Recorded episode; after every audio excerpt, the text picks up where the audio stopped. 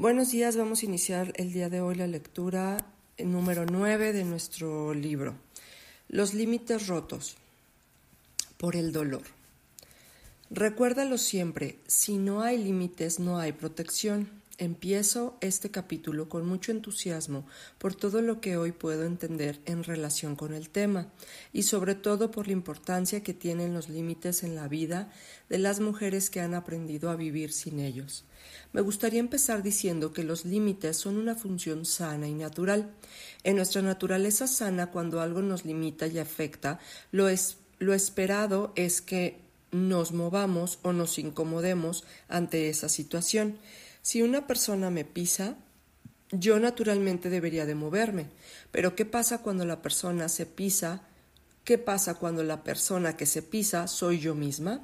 En ese ese es el gran reto de este tema, aprender que además de ponerle límites a todas las personas que nos ven o necesitan vernos imparables e incansables, poner límites a nosotras y entender de fondo por qué perdimos esa cualidad que nos era propia los límites se pierden cuando vivimos experiencias traumáticas que nos rompen, cuando vives una experiencia de dolor que te rebasa, te toma desprevenida y vives en soledad.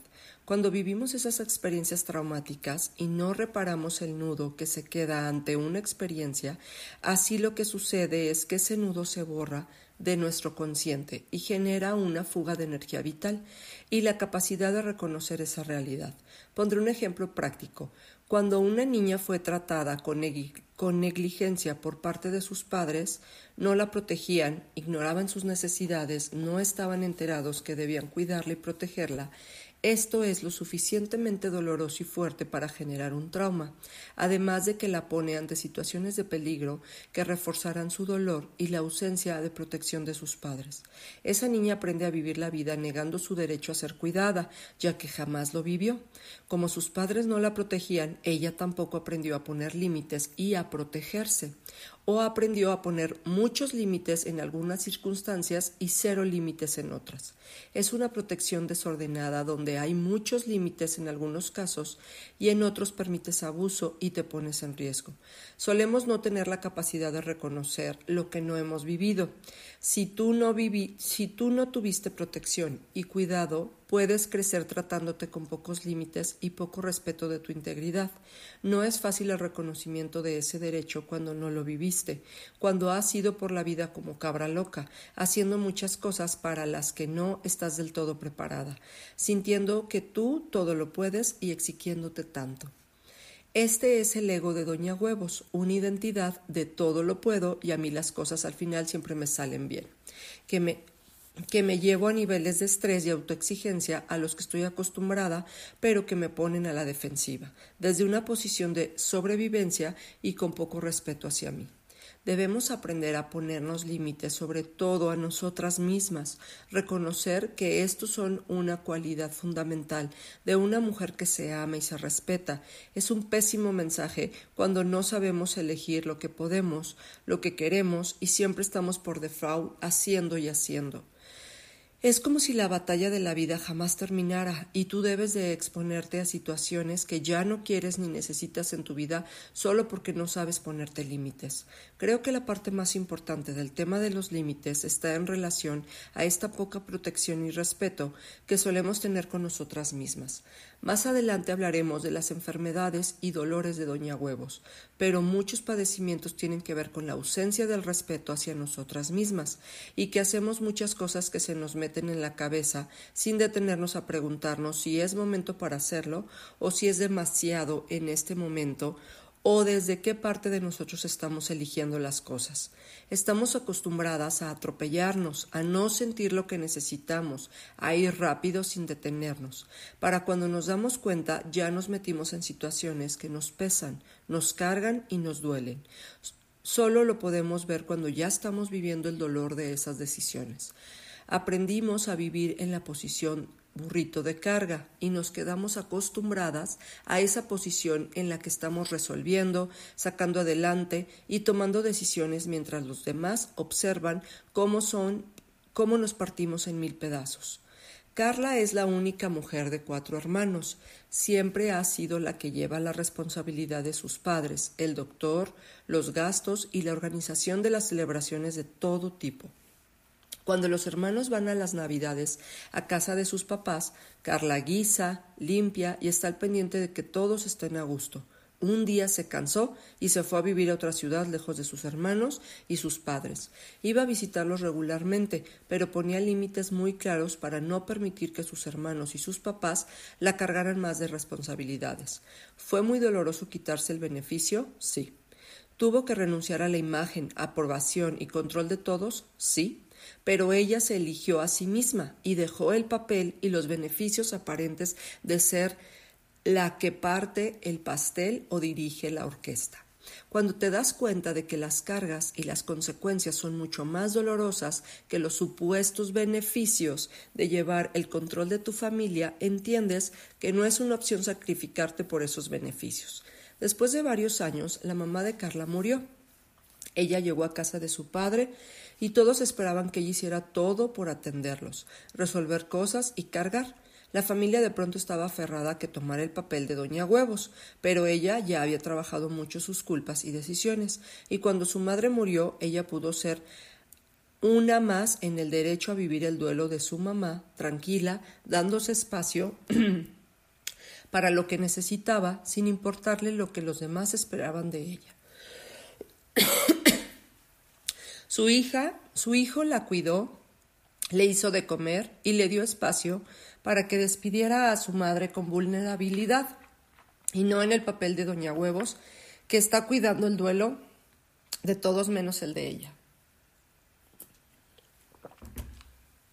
La familia está acostumbrada a verte fuerte, a que siempre puedas y nunca necesites, y no es un problema de la familia en realidad. Nosotros los hemos educado en esa visión y la primera que debe renunciar a esa imagen eres tú. Salir a rescatar a otros y cuidarlos no tiene nada de amoroso cuando eso te sacrifica por años. ¿Tú qué quieres en realidad? ¿Qué clase de promesas nos hacemos que nos imponemos roles así? Lo primero que tuvo que aprender Carla fue a ponerse límites y a renunciar a esta posición de ser la matrona familiar que todos buscan y respetan, pero que a nadie le importa en realidad lo que siente y necesita. Es muy cruel la forma en que educamos a los demás a ignorarnos y dejarnos de ver como humanas para vernos como personas que nada necesitan. El primer paso para poner límites es empezar a darte cuenta y validar en qué medida lo haces, en qué medida lo que haces te afecta. Nadie va a moverse si no siente que le duele, y ese es uno de los grandes retos que tienes enfrente recuperar la conciencia de ti misma y de que tanto te duele lo que está pasando. Si jamás te enteras y te conectas con las situaciones que vives, nunca te podrás dar cuenta si lo quieres, lo necesitas o no. La mayoría de las cosas que vamos eligiendo desde la doña Huevotes vienen de las altas expectativas que tiene esa parte de nosotros, que no le importa lo que perdamos en el proceso. Al cabo que siempre podemos y al final sacamos a flote las situaciones. En todo ese proceso hay costos que necesitas mirar y sobre todo sentir, porque si no validas los costos de eso, jamás te vas a mover y cambiar de situación. Pensamos que no hay para qué cambiar si no pasa nada de fondo, pero sí pasa y pasa muy de fondo. Tenemos que observar el estrés y la forma de defensa con la que vivimos cuando nos imponemos cosas que son demasiado. Una parte de la recuperación de límites es volver a tu cuerpo y observar lo que siente. Es necesario poner, poner límites y entender que hay cosas que ya no necesitamos. No se trata de no atrevernos ni de no crecer, y ponernos retos. Es algo que podemos seguir haciendo, pero trabajando con límites claros y creando un espacio para cuestionar por qué deseamos lo que queremos. Solemos ser impulsivas y viscerales, y eso nos trae mucho crecimiento y cosas nuevas, pero también mucho estrés, incertidumbre y sufrimiento. Somos adictas al cortisol, la hormona que se secreta cuando estás ante el estrés. Esta hormona nos pone a la defensiva y en, un constante estado de alerta. Cuando no tenemos esa adrenalina frente a nosotras nos sentimos aburridas, aunque en el fondo es vacío entonces siempre estamos buscando huir de eso que sentimos, generándonos muchas cosas para estar siempre en ese estado de excitación, pero también de defensa. Esta adicción al cortisol es también la forma en que huimos de nosotras. Cuando no traes tu dosis de cortisol, puedes experimentar una tristeza o un bajón que no te gusta y te hace estar siempre activa, buscando más y más. Nuestro cuerpo es un reflejo de esa manera de estar en la vida, pero ya no lo observamos porque está incorporada en nuestra identidad. Aprendimos desde muy chiquitas a no escuchar lo que sentimos. El cuerpo y sus emociones fueron terrenos sumamente amenazantes por todo el miedo y la soledad que sentimos cuando éramos niñas. Así que decidimos dejar de escucharlo. Desconectamos el cuerpo y la gran mayoría de las cosas que hacemos las hacemos porque creemos que las queremos. Pero no sabemos en el fondo si es así porque la única forma de saber si lo quieres y necesitas es preguntándole al cuerpo y sintiendo tu conexión con él. La mayoría de las doña huevos viven disasociadas de sí mismas por años, por eso tienen poco apego a las cosas, son muy mentales y sienten que la cabeza es la que manda. Les cuesta trabajo integrar lo que sienten por estar muy basadas en el deber ser. La acción es el miedo de, de su seguridad llevan una vida entera huyendo de lo que sienten y que es, y que es profundamente ajeno y amenazante. Estar disasociada es estar descontada corporalmente de nuestra, de nuestra sensibilidad, emoción y sensaciones corporales es vivir siempre con ideas claras más que con sentimientos claros, sentir que nada es suficiente porque tu adicción a la adrenalina te lleva a hacer y hacer sin pararte a disfrutar. Por eso no te sabes poner en paz a disfrutar lo logrado. Una persona disociada hace muchas cosas que en realidad no tienen ningún sentido para ella. Todo lo gobierna su cabeza y no tiene contacto adulto con sus emociones. Este mundo promueve la disociación. Parece que al describir al disociado estoy describiendo algo esperado en esta sociedad para ser una persona exitosa mental, estratega, desvinculada, haciendo mil cosas, cargando mucho peso, sin quejarse, sin pedir ayuda ni buscar pretextos, sin detenerse a preguntarse nada, simplemente actuando y ejerciendo su poder. Esas pueden ser las características de las personas desvinculadas que somos, pero también de muchas personas con las que interactuamos todo el tiempo en el mundo de los negocios. Por eso hay tanta gente sola y sin amor, porque porque estar disociado te hace una máquina de trabajo, pero te incapacita para las relaciones con los demás, sobre todo para la relación contigo mismo. Cuando no sabes lo que, te, lo que sientes y pierdes guía de tus sensaciones corporales, haces muchas cosas sin sentido y eliges muchas falsas necesidades sin realmente disfrutar, reconocerte, sentirte orgullosa, darte un tiempo de descanso y agradecer el esfuerzo. Recuperar la conciencia de tus límites y aprender a escucharte requiere que dejes de vivir deprisa todo el tiempo. Es necesario entender que la prisa te pone en la posición de defensa y no te deja pararte a ver nada. Cuando andamos deprisa no vemos el detalle de nada. Podrías llevar años pasando de un pasando por una esquina de prisa y jamás ver lo que hay a tu alrededor. Entiendo que parece misión imposible ir más despacio y elegir tus batallas para no sobrecargarte y darte espacio para sentir más la realidad que tienes frente a ti, pero es un proceso y sí se puede cambiar esa manera de estar en la vida. Te vas a encontrar con algo que temes profundamente, la verdadera felicidad. La única forma de ser felices es recuperando el sentido de lo que queremos y somos en verdad e ir restituyendo los límites que nos permiten darnos cuenta hasta dónde queremos llegar. Ejercicio sanador. En las distintas áreas de la vida, escribe a continuación cuáles son los límites que sueles violar en cada una de ellas que sueles atropellar de ti sin, sin darte cuenta hasta que ya lo viviste. Pastel de las ocho áreas. El pastel de la vida y sus ocho rebanadas. Espiritual, físico, sexual, pareja, trabajo, familia, social y cultural. Estas son las diversas áreas de la vida. Cada una de ellas juega un papel muy importante en nuestra manera de estar y de sentirnos plenos y completos. Todas son partes que suman a nuestro, sentimiento de satisfacción o insatisfacción. Todas deben ser conocidas, nutridas y equilibradas. Si logramos conectar con cada una de estas partes con mayor merecimiento y capacidad de nutrirnos y cuidarnos, viviremos en un mayor equilibrio. Observa en cada una de estas áreas tu ausencia de límites a los otros y a ti misma. Todas las áreas que no los tienen son áreas huérfanas de ti debido a que los límites son protección y una forma de amor hacia ti. Cuando no, están hay dolor y abandono. Estamos en orfandad. La pregunta para todas las áreas es, ¿cuáles son los límites que te faltan en estas áreas? Número uno, físico. Por ejemplo, comes grasas, chile, no haces ejercicio, no atiendes de inmediato tu salud, tienes partes enfermas que ignoras, duermes poco, criticas y rechazas tu cuerpo. Número dos, sexualmente. Por ejemplo, tienes relaciones sin protección, complaces a tu pareja sin preguntarte, no reconoces tu sexualidad como propia, permites cosas que no te hacen sentir bien, no disfrutas el sexo, vives promiscuidad. Número 3. Pareja. Por ejemplo, no pides, eres incondicional, resuelves todo, o casi la única que toma decisiones eres tú, te cuesta respetarlo, no tomas en cuenta su palabra, pendejeas a tu pareja en la menor provocación. Número 4. Hijos. Por ejemplo, no das espacio para que se tropiecen, sobreproteges, manipulas sus visiones, los controlas con el dinero, no tienen disciplina ni consecuencias, eres permisiva. Número 5. Familia de origen.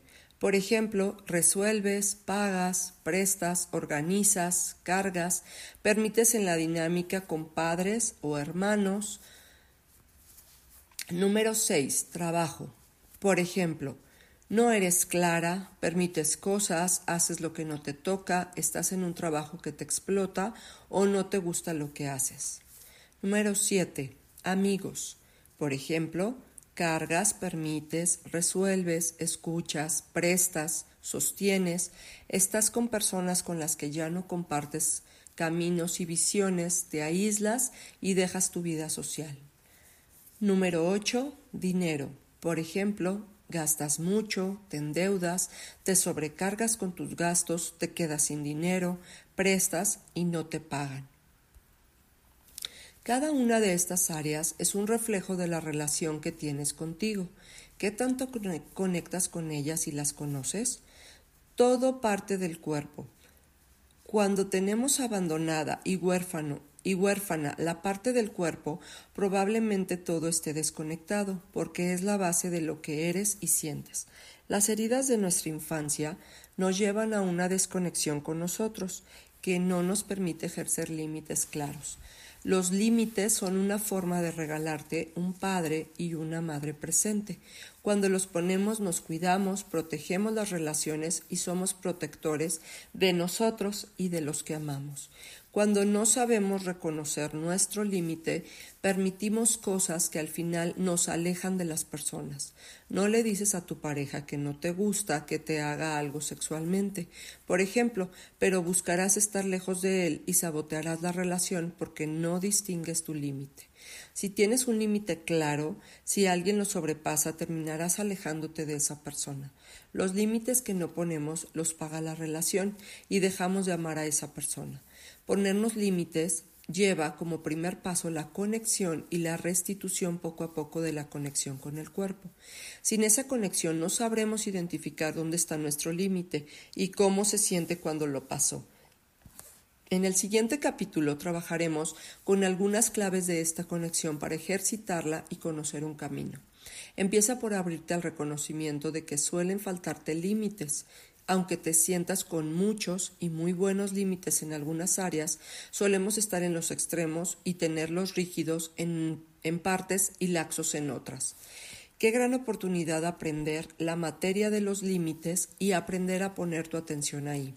Cuando vamos trabajando con nuestro cuerpo y las heridas de nuestro pasado, se van abriendo también al reconocimiento de lo que duele y con ello la capacidad de ponernos límites y dejar de lastimarnos. Trabajar con el cuerpo es maravilloso porque te va abriendo de manera natural a la salud sin tanta guerra y esfuerzo. Por lo pronto has observado algunas áreas de tu vida donde te faltan límites. Valdría la pena que observes qué pasa en esas áreas y cómo te relacionas con ellas en esta ausencia de límites. Si son compulsivas, adictivas, conflictivas, son áreas lastimadas y urge trabajo de sanación. Hay una oportunidad de conocerlas más y saber qué hay detrás de esa ausencia de límites en esas áreas culpa, vergüenza, desconexión, dolor con la madre o el padre, alianza con sus filosofías de vida. Son áreas heridas porque son áreas abandonadas cuyos límites se rompieron. Y como dije al principio, lo natural es la salud. ¿Cómo fue que perdieron esas áreas su salud? Hay muchas cosas que aprender en cada una que aprender de cada una. Ha sido para mí muy importante reconocer mi ausencia de límites en muchas cosas. Siempre me había sentido una persona con límites muy claros, muy claros, pero siempre se ve los límites con los otros como los únicos que hay. En la identidad de la de la fuerte, darme el derecho de no poder, no querer, no hacer, no estar y no imponerme tantas cosas sigue siendo un proceso y una decisión de todos los días. Me es muy difícil y conocido estar en el adictivo cortisol y corriendo deprisa en mi vida. Cuando cumpla 50 quiero vivir con menos prisa. Me veo viviendo en el mar o en algún lugar donde haya agua. Quisiera ir más lento y seguirme escuchando cada día más. Me veo conectada con la naturaleza y mi cuerpo, disfrutando con equilibrio de todo lo que he construido. Me veo en tribu acompañada de personas con espíritu de servicio. Me veo enseñando lo que sé. Estoy construyendo el camino. ¿Tú cómo te ves? Ponernos, ponernos límites es un proceso de autoconocimiento para recuperar muchas habilidades de conexión perdidas. Hay mucho que reconectar, pero en cuanto lo haces, recuperas algo de ti y lo integras con la sanación de esa parte. Regresa a la conciencia de lo que habías perdido. Vamos a dejar hasta aquí la lectura del día de hoy. Muchas gracias por acompañarnos.